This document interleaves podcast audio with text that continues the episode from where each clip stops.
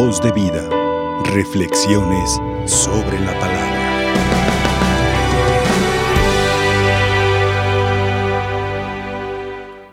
Hermanos, la celebración de esta Eucaristía a través de estas lecturas que nosotros hemos escuchado, primeramente nos invitan a contemplar el grande pecado del pueblo en la antigüedad.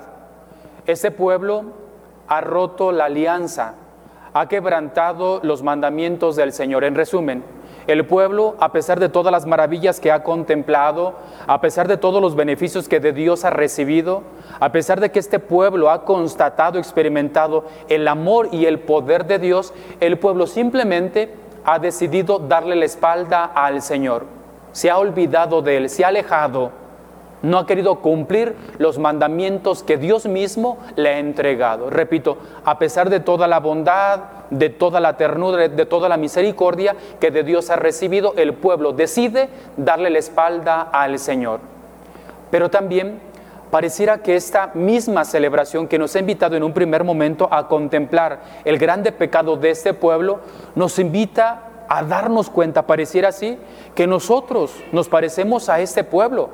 El Señor en esta página del Evangelio nos ha presentado la vocación de dos personas.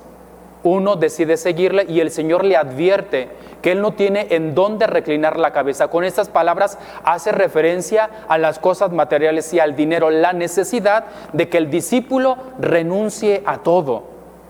En la segunda vocación, en la segunda llamada, eh, aquel hombre, aquella persona le dice, Señor, sí, te sigo, pero permíteme enterrar a mi padre.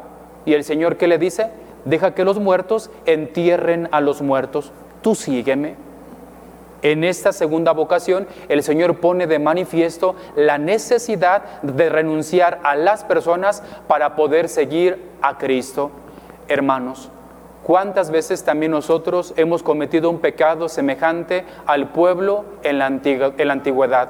¿Cuántas veces también nosotros le hemos dado la espalda al Señor? ¿Cuántas veces nosotros como el pueblo también hemos adorado a otros dioses? ¿Y por qué lo digo? ¿Cuántas veces el dinero? o las cosas de este mundo? ¿Cuántas veces las personas que nosotros conocemos y que queremos nos han alejado de Dios? ¿Cuántas veces? ¿Cuántas veces por muchas cosas? ¿Cuántas veces por ciertas personas simplemente dejamos de venir, dejamos de alimentarnos de los sacramentos, dejamos de rezar? cuántas veces estas cosas, el dinero, las cosas materiales y las personas llegan a ocupar el lugar de Dios. ¿Cuántas veces?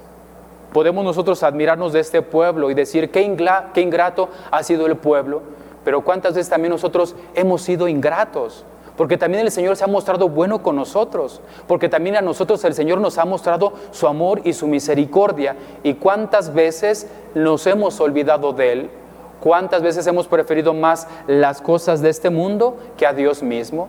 Y ponemos por excusa el trabajo, el cansancio, el paseo, la convivencia, la fiesta, la familia, los amigos, para no estar, para no asistir, para no acudir, para olvidarnos del Señor.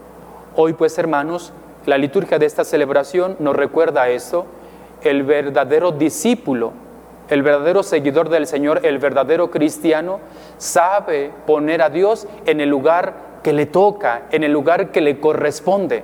El verdadero discípulo sabe y comprende que no hay nada ni nadie más grande que el Señor, que Dios es lo más importante, que de Dios depende la vida, que de Dios nos viene la felicidad, que sin Él no podemos vivir plenamente. Por eso el discípulo decide dejarlo todo.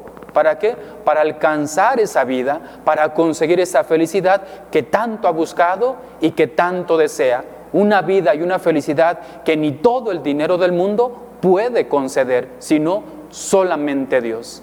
El verdadero discípulo pues sabe amar a Dios sobre todas las cosas, con todo su corazón y con toda su alma.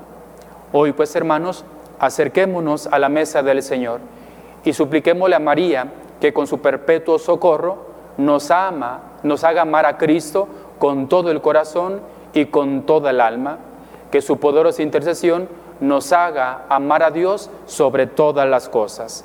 Que ella pues interceda por cada uno de nosotros. Que así sea. Voz de vida.